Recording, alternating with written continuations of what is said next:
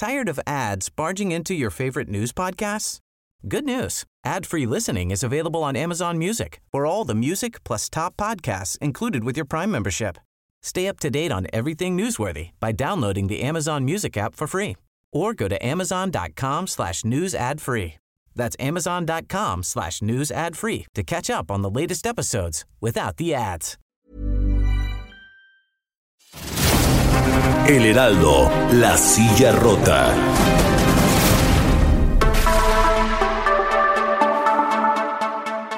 Buenas noches, bienvenidas, bienvenidos a esta mesa de opinión, el Heraldo de México, La Silla Rota. Transmitimos desde nuestras instalaciones en la Ciudad de México a través del 98.5 de su frecuencia modulada. También llegamos hasta Guadalajara, Jalisco, Tampico, Tamaulipas, Villahermosa, Tabasco, Acapulco, Guerrero, el Estado de México y algunos eh, municipios de Puebla, Hidalgo y Querétaro, también hasta Tijuana, Baja California. A través de Radio Actitud en el 107.3 de su frecuencia modulada llegamos a San Luis Potosí, Jalisco y Guanajuato y además en el 91.7 de FM estamos eh, transmitiendo en vivo directamente hasta McAllen, Texas y por el 93.5 en Brosville, en aquella misma ciudad de la Unión Americana. A nombre de Alfredo González, titular de este espacio, mi nombre es Isaías Robles y saludo con mucho afecto, como siempre, a mi compañero y amigo Jorge Ramos. Jorge, ¿qué tal? Bienvenido, muy buenas noches. Buenas noches, mi querido Isaías, y buenas noches, por supuesto, al auditorio. Bueno, en, esta ocasión, eh, pues el tema que está ocupando la, pues no solo la agenda nacional, la agenda internacional, que está pues ya preocupando eh, ahora sí a, los mexicanos. Veíamos ya en, esta mañana de, jueves cómo bajaba el tránsito. Eh, desde el, principio de semana había ya cierta zozobra y, bueno, las eh, noticias más recientes pues han venido a poner digamos en mayor preocupación a la gente pues por este asunto, el COVID-19 que puso en jaque, está poniendo en jaque, creemos, al gobierno del presidente Andrés Manuel López Obrador. Esto pues debido a las eh, señales contradictorias que desde el gobierno federal, por un lado, recomienda sanas distancias entre las personas y evitar aglomeraciones.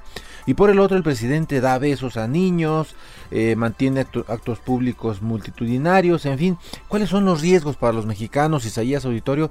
Y bueno, pues eh, ese es, digamos, el, tema que nos tiene esta, esta noche aquí con el auditorio con nuestros invitados. Así es, y para revisar este tema tenemos como invitados expertos precisamente en materia de salud. Damos la bienvenida, se encuentran en la línea telefónica Salomón Chertorivsky, ex secretario de Salud Federal, y el doctor Alejandro Macías, ex comisionado para el combate a la influenza H1N1. Gracias a ambos por aceptar nuestra invitación. Buenas noches, bienvenidos. Hola Jorge, un gran gusto estar contigo, Isaías, qué gusto al auditorio y por supuesto a mi amigo Alejandro. Doctor Alejandro, adelante. Saludos a ustedes ahí en la silla rota y a Salomón, un gusto estar con ustedes. Bueno, pues eh, para abrir eh, el debate, eh, vamos a poner en la mesa un tema que es, digamos, de mayor, de la mayor relevancia. ¿Por qué es importante que sesione el comité del Consejo de Salubridad General? Vamos a escuchar una pieza de Mariluz Roldán de su médico La Silla Rota que nos va pues, a introducir en este tema. Tras la presión del Senado de la República, de voces de expertos y de personajes como el director del Instituto de Investigaciones Jurídicas de la UNAM, Pedro Salazar, el ministro en retiro, José Ramón Cosío, y el exsecretario de Salud, José Narro, se convocó al Consejo de Salubridad General, el cual sesionó este jueves para analizar la situación del coronavirus en México. Este martes, legisladores de todos los partidos chocaron con el subsecretario de Prevención y Promoción de la Salud, Hugo López Gatel Ramírez, a quien le criticaron la estrategia del gobierno federal para enfrentar la pandemia de COVID-19 en el país. Los senadores Dante Delgado de Movimiento Ciudadano, Josefina Vázquez Mota y Raúl Bolaños del Partido Acción Nacional, así como Susana Harp de Morena, fueron algunos de los que increparon al funcionario de salud, quien ha dado la cara ante la sociedad para informar sobre la situación de este virus. El principal cuestionamiento que le hicieron fue que a casi un mes de que se registró el primer caso de COVID-19 confirmado en el país, no se había convocado al Consejo de Salubridad General, que tendría que haber sesionado de manera extraordinaria para tomar decisiones respecto a las medidas a aplicar por esta pandemia tal como lo marcan la Constitución y la Ley General de Salud. En la reunión, que se prolongó más de cuatro horas, Mauricio Curi, coordinador de los senadores de Acción Nacional, también le criticó al subsecretario que esté tomando decisiones de carácter económico en lugar de tomarlas desde el punto de vista médico. López Gatel respondió que lo económico con la salud no compite y que el gabinete económico ha tomado consideraciones con medidas técnicas sobre las fases, como anticipar la salida del ciclo escolar o anticipar la cancelación de eventos masivos. En el encuentro se hicieron señalamientos de todo tipo, como el de la senadora Vázquez Mota, quien dijo que hay una nula presencia del secretario de Salud, Jorge Alcocer Varela, en todo lo relacionado con la estrategia contra el COVID-19, como se escucha en este audio. Al secretario de Salud, que en lo personal me siempre ese penosísimo papel, sentado en una silla y volteando a escucharlo todo el tiempo, un secretario preparado con trayectoria. Yo respeto los ordenamientos que se den, pero para un país, para una ciudadanía, eso es un mensaje patético, es un mensaje una gran incertidumbre, una enorme preocupación que el titular de un área en un momento como este esté sentado como espectador escuchando. Pero la verdad es como si viésemos aquí al presidente de la Junta, a la presidenta de la mesa directiva, que no están haciendo lo que hoy están haciendo, uno de nuestros coordinadores o coordinadoras, entonces subsecretario, por favor, o sea, apéguense al mandato de la Constitución, está usted en una casa de las leyes, y nosotros, por lo menos, permítanme decir el plural de nuestro grupo parlamentario y otros, insistiremos en que este Consejo se instale. Mariluz Roldán, su médico, la silla rota.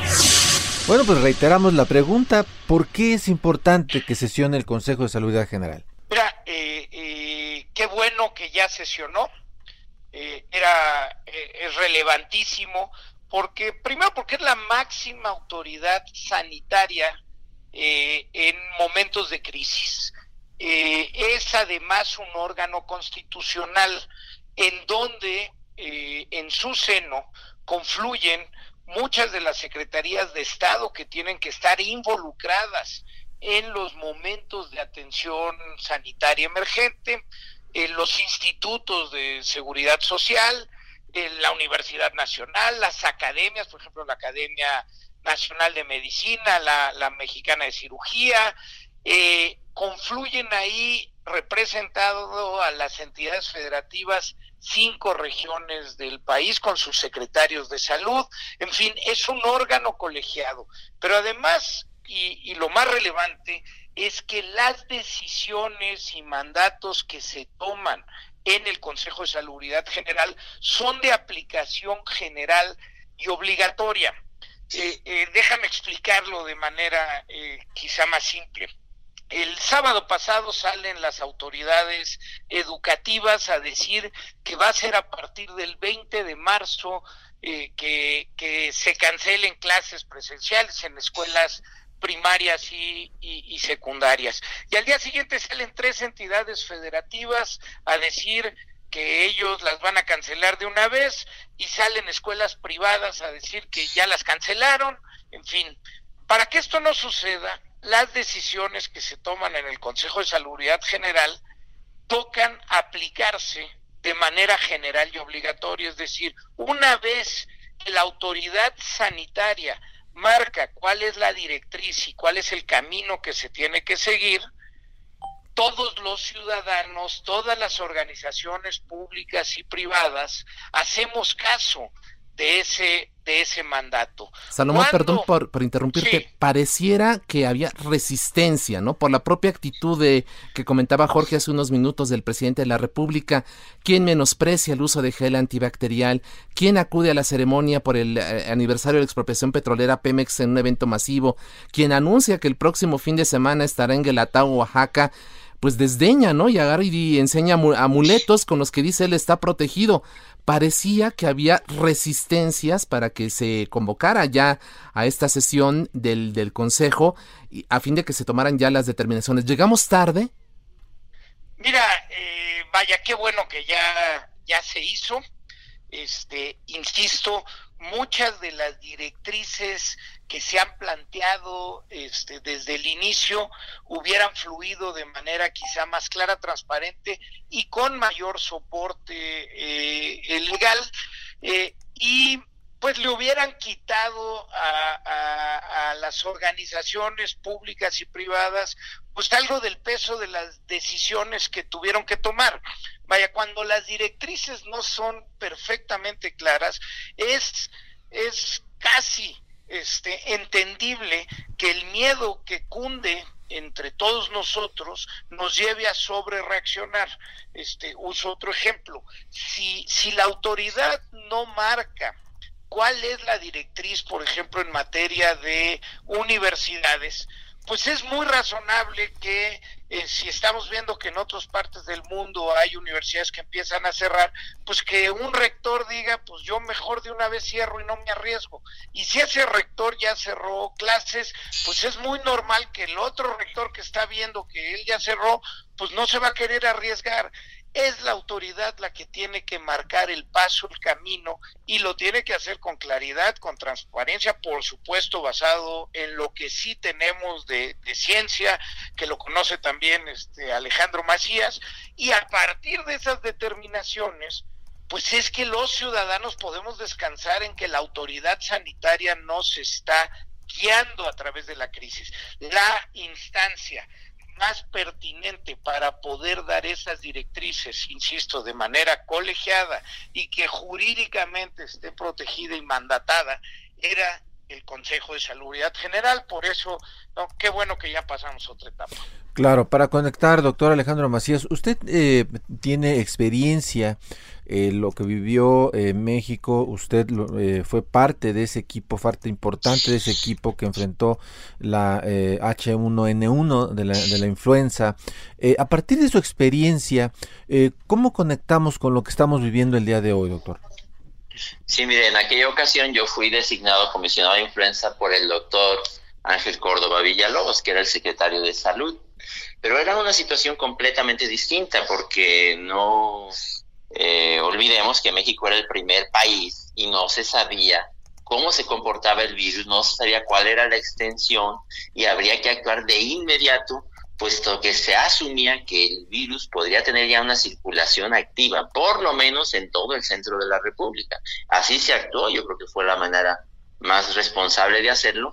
Paulatinamente, nos fuimos dando cuenta que el virus primero no era lo grave que parecía haber sido en un principio, que había mucha gente que se enfermaba sin tener problemas serios eh, y que estaba afectando poco a los adultos mayores, puesto que esos ya tenían una cierta inmunidad, que es muy diferente entonces de lo que estamos viendo ahora. Ahora estamos viendo un virus que ataca sobre todo a las personas mayores de edad y eh, en un principio no, no sabrían en China, pero ahora nosotros ya sabemos cómo se comporta este virus. También sabemos, y aquí hay una nota de tranquilidad, por lo que decía ahorita Salomón, que tenemos en todo caso, inclusive en una situación grave, que obrar con eh, ecuanimidad. El 80% de las personas no van a tener un problema. Ni siquiera algunos lo van a notar. 15% van a tener algún problema. Doctor Macías, yo quisiera preguntarle a partir de lo que nos dice, por supuesto, y yo yo yo yo compartiría eso, incluso a lo mejor hasta lo estoy este, induciendo, pero eh, por supuesto yo creo que ustedes no se arrepienten de haber tomado las medidas que se tomaron, a pesar de que después se dieron cuenta que la letalidad de la influenza, el H1N1, no era tal. Pero yo creo que, por supuesto que no se arrepienten de haber tomado no, por supuesto que, no. Actúa uno con la información que tiene en un momento.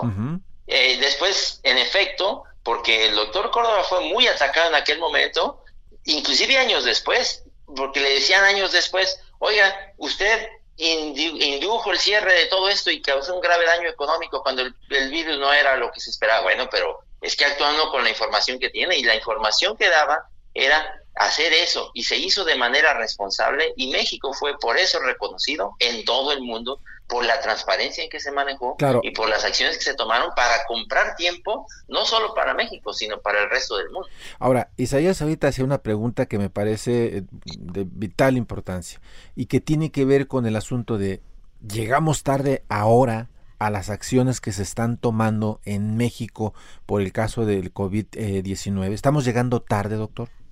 Yo creo que las autoridades de salud en este momento están haciendo lo que tienen, lo, perdón, lo que pueden con lo poco que tienen, porque la verdad es que no se ha invertido mucho en salud, eso sabemos. Hay mucha limitación de camas de terapia intensiva. Si estamos llegando tarde, lo vamos a saber en las siguientes dos o tres semanas. Yo sí creo que no sabemos bien a bien qué tanto está ya circulando el virus en la comunidad, porque hemos probado básicamente a los que tienen una conexión con algún caso importado. Pero si ya se está dando una transmisión comunitaria sostenida, puede ser que en dos o tres semanas, y lo ha advertido el propio subsecretario Hugo López Gatel, puede ser que en dos o tres semanas los hospitales se encuentren eh, en una muy intensa presión en sus camas de terapia intensiva, que como insisto son muy pocas.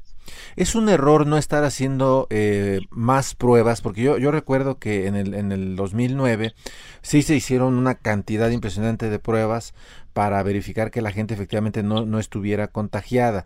Pero en este caso estamos viendo que, que el, el, gobierno federal no está haciendo muchos testos, es decir, no está haciendo muchas pruebas a la gente.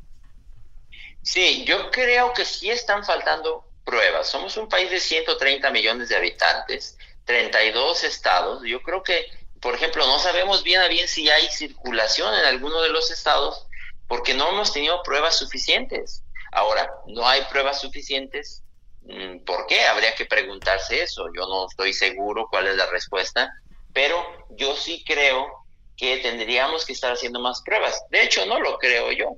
Lo ha recomendado repetidamente la Organización Mundial de la Salud.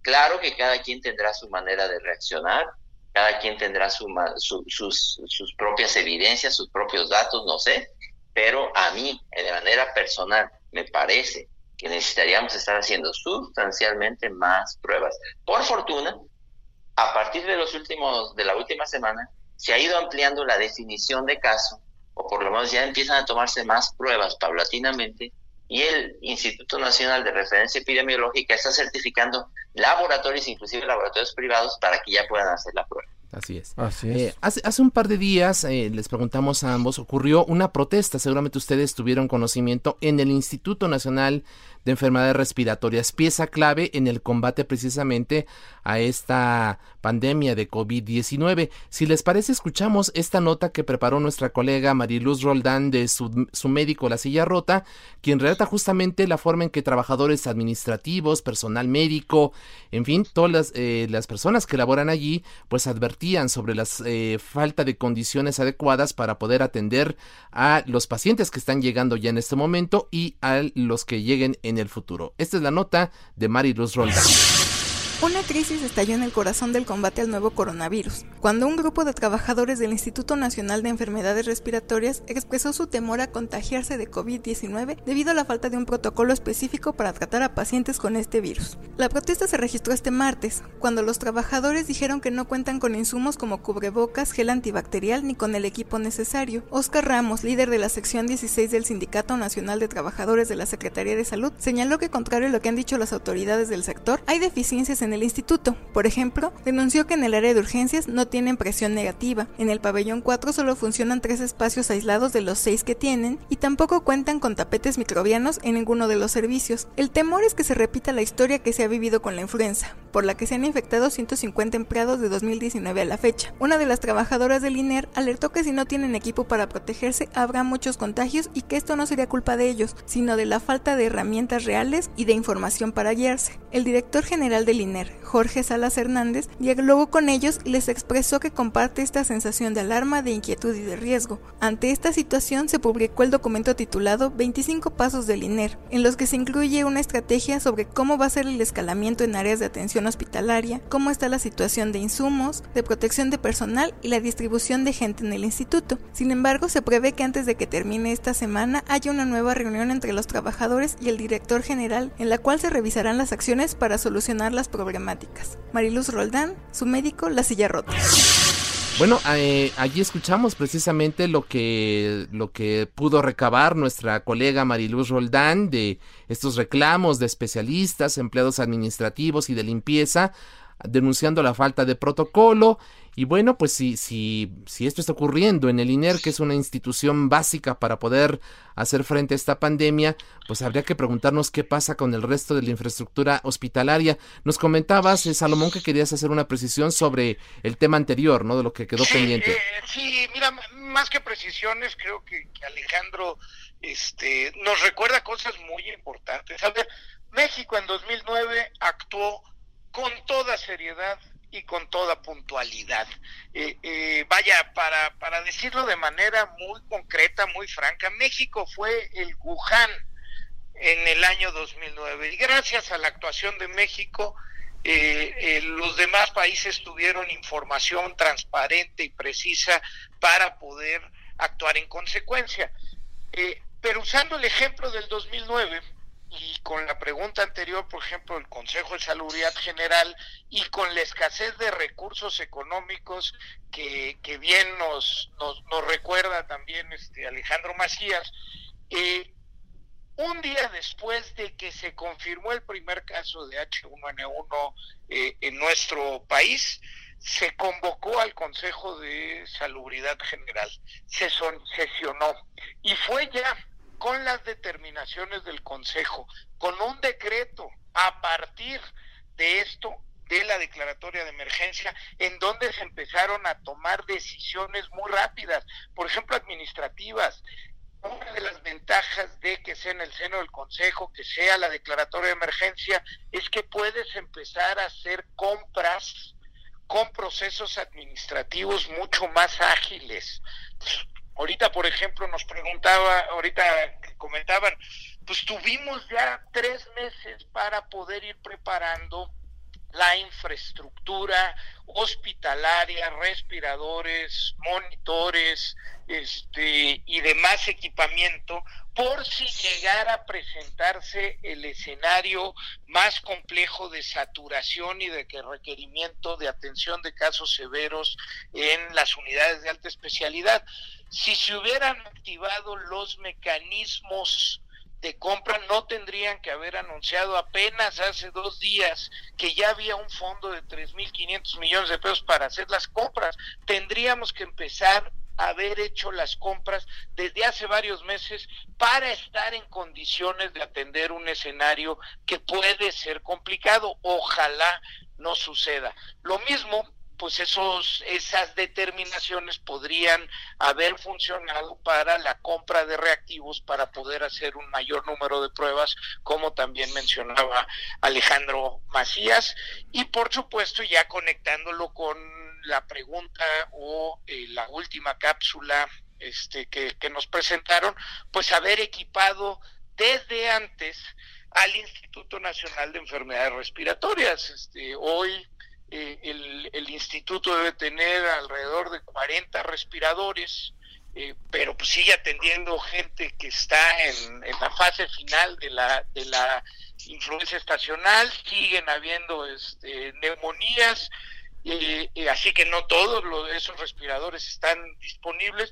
¿Por qué no duplicamos esa capacidad desde hace unos meses si sabíamos que venía una etapa que podía este, ser eh, complicada. Claro, eh, sabemos que, que, te tienes que retirar en unos minutos, Salomón, y yo aprovecharía tu presencia y también la, eh, la, la, del doctor Macías para que nos ayuden a entender. Ya hablabas tú que hay, por ejemplo, en el INER 40 respiradores. ¿Cómo estamos, digamos, haciendo un balance, haciendo un... Em, un diagnóstico de cómo estamos en materia de equipamiento, de infraestructura hospitalario ¿Va, ¿Va México poder hacer frente a lo que se viene? Doctor Macías. Sí, bueno, hay que decir en honor a la verdad que ningún país del mundo está suficientemente preparado para una epidemia que entrara con la intensidad con que entró en el centro de China o en regiones norte de, de, Italia. Ningún país del mundo, ni siquiera el que tiene más camas de terapia intensiva, que es los Estados Unidos, que ellos estiman que tienen alrededor de 100.000 camas con capacidad de incrementar hasta 200.000 en ventilación eh, por tubo, o sea, ventilación mecánica. México no tiene más que una cantidad minúscula si comparamos con esas cifras. Obviamente hay que decir eso, no tenemos camas suficientes, sobre todo de terapia intensiva. Y lo que se ha visto en España y particularmente en el norte de Italia, una de las joyas de la corona del sistema de salud europeo es el total colapso del sistema de salud. Cuando empieza varias, varias personas a llegar a las terapias intensivas porque no pueden respirar, cuando se infectó mucha gente al, mismo tiempo. Otra vez, sin caer en pánico, pero lo que tenemos que hacer es tratar de detectar tempranamente transmisión comunitaria para inmediatamente detener actividades sociales en esa región. No se puede paralizar todo un país, por lo menos en partes iniciales, pero para eso necesitamos estar haciendo pruebas y saber que ya hay una transmisión comunitaria. ¿Por qué? Ahí dejo mi comentario. Claro. Camas de terapia intensiva no tenemos suficientes. México tiene muy poquitas camas de terapia intensiva. ¿Qué, responde al respecto Salomón Chertorivsky? Pues más que respuesta, este, tendría que tendría que estar de acuerdo como como como casi siempre estoy con, con mi amigo Alejandro Macías, este, pero pero quizá eh, eh, me quisiera conectar o subrayar sobre lo que él decía eh, en, en el sentido de bueno, este es un escenario, este, creo yo y hasta el día de hoy, hasta el día de hoy, solo han sido cuatro países los que han sobrepasado los 10.000 casos. Eh, eh, si estamos hablando de escenarios verdaderamente complejos para México, es decir, México hoy debe de tener alrededor de unas 2.000 eh, camas con capacidad de, de ventilación. Eh, y, para hablar de eso, estamos hablando de que llegáramos en un momento específico del tiempo a tener cerca de 40 mil casos, pensando que, eh, como se ha publicado, este 5 o 6% de los casos pudieran ser severos que requirieran de ello. Entonces, estamos hablando de un escenario en el que el sistema de salud se ve colapsado, un escenario complejo ahí hay que irle también poniendo matices. Se puede dar en una región del país, eh, en, en, Tlalpan tenemos más camas que cualquier país desarrollado del mundo, este, pero en la Sierra de Guerrero, pues, pues no tenemos las capacidades que tenemos en Tlalpan. Entonces, este, matizando, hay que ir haciendo los escenarios, y, y si a mí me lo permiten ya ya nada más este porque porque en efecto este y pido una disculpa me voy a tener que, que, retirar eh, eh, yo quisiera nada más eh, insistir en que en, en, en, estos en estos momentos los momentos de crisis de escenarios que pueden complejizarse necesitamos una autoridad sanitaria que nos dé las directrices claras y transparentes y necesitamos una ciudadanía que confíe en su autoridad y que le hagamos caso. Para que esto suceda, la autoridad tiene que comunicarnos bien cada una de las medidas y lo que espera de nosotros. Si no hay claridad, si no se comunica y si la autoridad no aprovecha todos y cada uno de los espacios informativos y es la autoridad la que tiene la voz mayúscula sobre todo lo que está en redes sociales y sobre todo lo que, pues a veces sí tenemos la suerte de tener al doctor Alejandro Macías, pero también hay un montón de charlatanes en, en esto.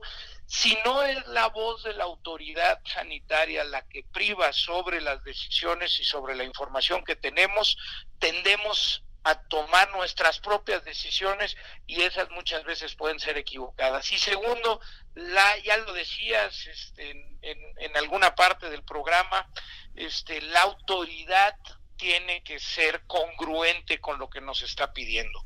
No nos pueden pedir distanciamiento social, nos, no nos pueden sugerir que no nos demos la mano y no nos abracemos si nuestras autoridades siguen en mítines, en eventos y como si no pasara nada. Creo que tiene que haber congruencia y tiene que ser la autoridad que con su liderazgo y su ejemplo guíen en procesos y en, y en, momentos de dificultad y de crisis como el que estaremos viviendo muy probablemente en las próximas semanas. Así es.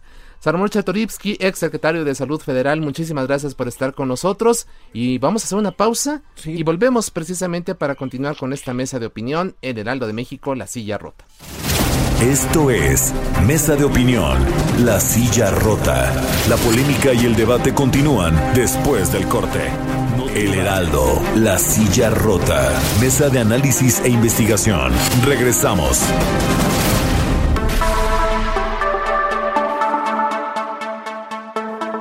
Bueno, eh, pues ahora damos la bienvenida al doctor Malaquías eh, López Cervantes, académico de la Facultad de Medicina de la UNAM y vocero para el COVID-19 que está con nosotros también en la línea telefónica. Pero antes de eso, Isaías Auditorio, eh, un comentario final que, nos quiere dar el doctor Alejandro Macías, que está desde el principio del programa, que es sobre la responsabilidad personal. Doctor Macías. Sí, primero saludos a Malaquías. a mí me gustaría decir que hay que terminar con una, una reflexión de responsabilidad individual. Está bien que le exijamos al gobierno, es nuestro papel, hay que exigir que tengan que hacer todo y que nos protejan en todo lo que se pueda, pero también hay que tener responsabilidad individual. Creo que aquí hay responsabilidades individuales. Tenemos que mantener higiene de nuestras manos en todo lo posible, lavado con agua y jabón recurrentemente o con alcohol en gel, lo que se nos dé. No tocarnos ojos, nariz o boca. Es difícil no tocarse la cara, pero no se toquen los ojos no se piquen la nariz, no se metan el dedo en la boca, porque en la pandemia el virus va a estar prácticamente en cualquier superficie. Hacer ejercicio. Los que no hagan ejercicio, no pretendan con el ejercicio van a bajar de peso, pero sí van a tener una mejor función cardiopulmonar. Hagan ejercicio los que no lo hagan para que asumamos que si de eso nos vamos a enfermar, nos tomen las mejores funciones cardiopulmonares posibles. El que tenga adicciones, trate de dejarlas. El que fume, trate de no fumar. Que asumamos que nos vamos a enfermar muchos de esto, porque así va a ser, y que nos encuentre en las mejores condiciones físicas posibles. El que tenga diabetes, que la controle. El que tenga una enfermedad crónica, que trate de controlar sus enfermedades, que eso nos agarre en las mejores condiciones físicas posibles. Yo les agradezco mucho. Eh, espero que esto haya sido de alguna utilidad. Doctor, muchísimas gracias, buenas noches y hasta la próxima. Y muchas gracias, doctor, muchas gracias. Es muy importante la, información que estamos teniendo de consultar, Jorge, a, especialistas, a gente que eh, no solamente ha estudiado este tipo de fenómenos de pandemia, sino que los ha enfrentado, como en el caso precisamente del doctor Macías, quien fue comisionado en 2009 para hacer frente a esta pandemia de la influenza AH1N1. Y bueno, el doctor Malaquías López comentamos que él es académico de la Facultad de Medicina de nuestra máxima casa de estudios, vocero precisamente de un grupo que se ha formado en la UNAM para ah, hablar precisamente de, este tema. Y eh, doctor, ¿le parece si escuchamos a Mariluz Roldán? Ella investigó eh, el asunto de las pruebas, que, que ha sido muy polémico, ¿se están haciendo o no suficientes en nuestro país? ¿Dónde pueden hacerse? ¿Cuál es el costo? Mariluz Roldán nos informa precisamente en esta pieza y responde a estas preguntas. De acuerdo con estimaciones, México está a días de entrar a la etapa de dispersión comunitaria del nuevo coronavirus, y hasta ahora solo cuatro hospitales privados están capacitados para hacer la prueba de detección de SARS-CoV-2, pero no pueden dar resultados, ya que estos tienen que ser avalados por el Instituto de Diagnóstico y Referencia Epidemiológicos. Los hospitales privados que pueden hacer estas pruebas son el Hospital Ángeles Interlomas, el ABC, Médica Sur y el Hospital Español, ya que fueron capacitados por el INDRE. Sin embargo, sus resultados tienen que ser analizados por esta institución ya que usaron kits de prueba diferentes y se tiene que verificar su calidad. Asimismo, ningún laboratorio privado puede realizar la prueba diagnóstica por el momento, ya se está capacitando a personal de algunas de estas compañías. El objetivo es que cumplan con la metodología de Berlín, que es la que se utiliza en el INDRE. Solo entonces se les va a liberar el permiso. A nivel nacional, más de 40 laboratorios federales están capacitados para hacer la prueba de detección de SARS-CoV-2. Los 31 laboratorios estatales, la Red Nacional de Laboratorios de Influenza y el Centro Nacional de Influenza. También los Institutos Nacionales de Enfermedades Respiratorias y de Ciencias Médicas y Nutrición, así como el Hospital General, el Centro Médico Nacional Arrasa, el Centro Médico Nacional 20 de noviembre y el Laboratorio de la Ciudad de México. La prueba que se realiza en el INDRE incluye el análisis de 5 beta-coronavirus, por lo que su costo oscila entre 8 mil y 10 mil pesos por muestra. Si el tamizaje solo es para SARS-CoV-2, su precio es de 1.400 pesos. Las autoridades del INDRE aseguran que en el sector salud no se cobra esta prueba a las personas que son casos sospechosos. Mariluz Roldán, La Silla Rota, su médico. Y bueno, Pruebas, pruebas, pruebas. La Organización Mundial de la Salud pidió a todos los países que intensifiquen los programas de detección para frenar esta pandemia de COVID-19 que está causando, según la propia OMS, la mayor crisis de salud mundial de nuestro tiempo. Sin embargo, pues en México parece que esta recomendación le hace, pues digámoslo para ponerlo en términos de la 4T, lo que el viento a Juárez. ¿Qué nos dice usted al respecto, doctor Malaquías López? ¿Estamos haciendo las pruebas suficientes en nuestro país y qué importancia tiene o no de poder detectar a tiempo este tipo de eh, contagios? Lo escuchamos doctor Malaquías. Doctor. Bueno, mire, em, yo me puse a revisar el tema de cuántas pruebas por 100.000 habitantes se han hecho en otros países y sin lugar a dudas pues, estamos muy abajo en ese indicador. Pero quisiera principiar diciendo que uno puede hacer un millón de pruebas y que no le sirvan para nada, porque depende a quién se las hace, cómo se las hace y cómo selecciona a las personas que se las hace. Y por otra parte se pueden hacer una cantidad limitada de pruebas y ser muy informativos con los resultados que esas pruebas tienen. Entonces, yo estaría de acuerdo con que se han hecho muy pocas en México, pero creo yo que eh, se deben de iniciar, pero no iniciar nada más para poder tener la, el dato de muchas pruebas realizadas, sino con mucha inteligencia, seleccionando bien los métodos y los lugares donde se están haciendo para tratar de ir encontrando alguna evidencia de lo que ya es el problema principal para nosotros, saber si o no tenemos transmisión comunitaria, si sí, dónde y en qué magnitud. Entonces ahora, pues con esto de la muerte, con que la persona había ido a un festival en la Ciudad de México, claramente se abre la posibilidad de que tengamos circulación comunitaria del virus. Pero ¿dónde está? Todavía anda escondido, quizás esté provocando algunos casos que no son diagnosticados porque no son suficientemente severos, pero que ya se está pasando. Bueno, pues habría que atraparlo. Esto es como el, ratón que se mete a una vivienda y que pues uno sabe que está porque va encontrando una que otra huella, pero no lo ve. Y tenemos que ponerle trampas para, para encontrarlo. Así es. En me parece que allí es donde se debe de enfocar más que en el número eh, de pruebas. Claro. Doctor Malaquías, ayer en estos mismos micrófonos aquí del Heraldo Radio, eh, Salvador García Soto entrevistó a un joven, se llama Glenn Meyenberg. Él llegó el domingo de, de precisamente de Europa, venía de París, pero antes estuvo en España, estuvo en Italia, terminó en Francia, de ahí pudo conectarse a nuestro país y él pues eh, dice, yo llegué al aeropuerto, no hubo ningún filtro, nadie me preguntó nada, evidentemente no hubo ninguna prueba, dice que ha tenido dolor de cabeza, que se autoaisló, venía con su novia y que incluso fue a llamó a esta línea telefónica que puso a disposición el gobierno federal, lo tuvieron allí en espera, nunca le respondieron, acudió al INER, lo tuvieron también ahí dice como cinco horas, lo recibe finalmente un médico y en cinco minutos le dice si no tiene síntomas, mejor vete y no le aplicaron la prueba y él expresaba preocupación, dice yo tengo dolor de cabeza, vengo de los países donde se ha eh, pues dado el brote con mucha mayor intensidad y finalmente no me aplican la prueba.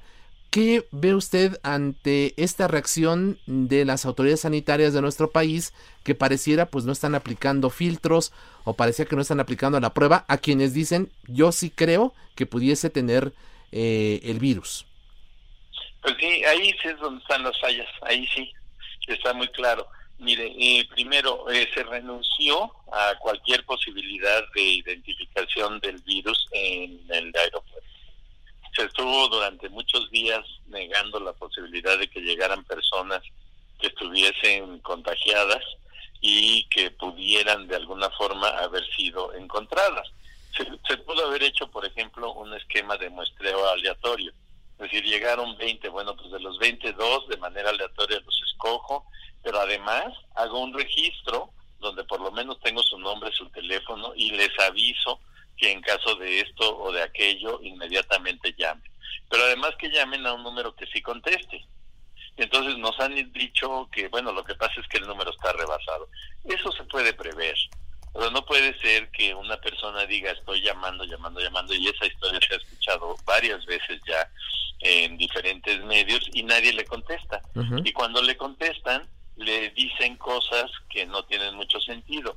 Por ejemplo, llega una persona de viaje, vamos a suponer que vino de Europa, está en contacto con su familia y a lo mejor esa persona tiene el virus pero no lo expresa, no es de esos casos asintomáticos. ¿Y qué tal si un familiar sí se contagia, sí expresa la enfermedad y cuando llama le dicen, ah, no, es que usted no fue de viaje, ¿no? Y entonces pues tampoco. Y finalmente la prueba, pues ahora nos dicen que ya hay varios hospitales eh, públicos y hospitales privados inclusive donde la prueba se puede llevar a cabo, pero pues eso es hace dos días. Antes todas las pruebas eh, estaban centralizadas en un solo lugar y eh, aunque ese lugar que era el INDRE pudiera responder relativamente rápido, el problema era pues quién iba a tomar una muestra y la iba a enviar si ya se sabía que había un cuello de botella con respecto a la posibilidad de diagnóstico. La historia del hospital ABC va por ese lado. Ellos tienen la capacidad para haber montado la prueba, llevarla a cabo, pero no estaban validados. Entonces, si ellos tomaban una muestra y les resultaba positiva, Después tenían que mandar un duplicado al, al INDRE para que fuese procesado y le hicieran la prueba y entonces le dijeran que sí. Pues ya se perdió tiempo. Se perdieron por lo menos 24 horas, aparte de la que se había perdido antes. Así es. Doctor Malaquías. tener muy presente que lo que vemos hoy empezó hace cinco días o más. Claro. Y eh, entonces si no tratamos de cerrar esa ventana en el tiempo, pues vamos a tener muchas posibilidades de que haya contagio y dispersión en la comunidad. Sí, doctor. Fíjese que hace rato eh, Isaías eh, preguntaba, y, creo que sí es inquietante el, el digamos, la respuesta que, que, uno tendría que esperar, el, en el sentido de, de saber si, si México está actuando tarde para, eh, para, para el tamaño del, del, del problema. ¿Estamos actuando tarde? ¿Llegamos tarde? Yo creo que, como todos los países, es que sí, sí hay un retraso importante en la toma de algunas decisiones. No podemos ser tan esquemáticos de decir, bueno, pues eh, estamos en esta etapa y no podemos encontrar nada de otra etapa porque no estamos en ello. Por supuesto que no, hay traslape. De hecho, ni siquiera hay consenso mundial. Se, se ha dicho públicamente que estamos siguiendo estrictamente las recomendaciones de la OMS y que lo de las etapas es exactamente lo que la OMS dice. Pero desde el principio, tal vez usted lo recuerde, se renunció prácticamente a la posibilidad de contención y se dijo nos vamos a ir por el modelo de mitigación. Y esto no es algo realmente consensado en el mundo. De hecho, lo que se hace es intentar contener y solamente cuando ya no tenemos nada más que hacer, mitigar en el sentido de disminuir la cantidad de enfermos si se puede y si no, pues tratar de atenderlos lo más pronto posible y ver si se pueden recuperar algunos de los que presenten formas más graves. Esa es la peor de las estrategias. Ahí nos va a golpear eh, la epidemia eh, pues de una manera inclemente porque estamos renunciando a lo que se dice, a movernos antes y quizás pagar un precio político y económico por andarnos, andarnos moviendo, pero en ese caso sí bloquear la diseminación. Mire, eh, una cosa que quizás se ha hablado poco, nada más saquen la cuenta, ¿cuántas personas se dice que enfermaron en China? ¿Cuántas personas tuvieron formas graves y cuántas personas murieron? Eso expresado como una fracción de los 1.500 millones de habitantes de China es casi cero. Para fines prácticos, en China, la, inmensa mayoría de la población sigue siendo susceptible. No se contagió. Entonces, por supuesto que puede regresar y puede provocar otra vez brotes en China esta enfermedad, pero también tenemos que tomar la, la lección de que se pudo detener afectando a una fracción muy pequeña. A mí me sorprendió, no entiendo cómo, se sacó un cálculo que diga que vamos a tener 275 mil o algo así casos de la enfermedad cuando en China se reportaron menos de 100 mil y nosotros tenemos la décima parte de la población de China. Entonces, de nuevo, pareciera que nos estamos tirando al suelo y decir, haz lo que quieras, ¿no? Así es. Eh, en torno a, este, a este asunto, eh, doctor eh, Malaquías, pues hay muchos mitos, hay muchas verdades a medias, hay desinformación, eh, y, aprovechando su presencia, su experiencia, su expertise en, el asunto, pues Jorge y yo quisiéramos preguntarle algunas cosas justamente para ir desmitificando eh, el, tema del, del COVID-19. A ver, le preguntaría, ¿ha, circulado en redes sociales? Ingiera tequila, esto lo va a hacer inmune. Eh, al, miel o limón, ¿esto sirve? No, mire, no tenemos pruebas. Em, durante muchos años se ha dicho que ingerir algo de alcohol eh, pues tiene un beneficio potencial, así como si nos echamos gel de alcohol en las manos nos las desinfectamos, ¿no? Pero creo que no, es, es demasiado, es demasiada grande la, la diferencia entre las manos y el tubo digestivo como para pensar que porque nos lo tomamos vamos a tener un beneficio directo. Uno podría pensar en la posibilidad de aprovechar, por ejemplo, un spray antiséptico para ponerlo en la garganta de las personas que tienen enfermedad incipiente o cosas así, pero no hay ninguna prueba al respecto. No se han hecho estudios que lo permitan, pero sí se vuelve un mito, porque entonces si me sirve un caballito de tequila, ¿por qué no 10? y entonces pues la gente lo va a tomar por otro camino. Pues Creo que eso es un mito que no nos ayuda en este momento. Así es. Claro. Ahora, por ejemplo, eh, eh, ¿qué, recomendaciones le daría a la gente? Y, algo que, inquieta también es eh, cómo cuidar a nuestros adultos mayores, a mujeres embarazadas. Bueno, mire, lo de las mujeres embarazadas es siempre una preocupación, siempre, siempre queremos proteger y lo hacemos, y creo que es correcto a una mujer embarazada, pero hasta ahora las estadísticas no nos dicen que la mujer embarazada, a diferencia de la influenza, esté teniendo un riesgo especial. Ha habido alertas de cuidado con las embarazadas y cuidado con los niños, no nos confiemos y está bien. Pero los adultos mayores son la fracción de la población más importante. Y aquí sí tenemos que ser cuidadosos porque podemos pedirle a las personas de 60 y más que permanezcan en sus domicilios, que estén en cuarentena. Pero pues alguien tiene que ir a lo mejor para ayudarles para a llevarles despensa. su casa más o menos limpia llevarles despensa para llevarles y prepararles alimentos o inclusive para ayudarles a ellos porque a veces ni siquiera pueden ellos moverse, libremente por su casa.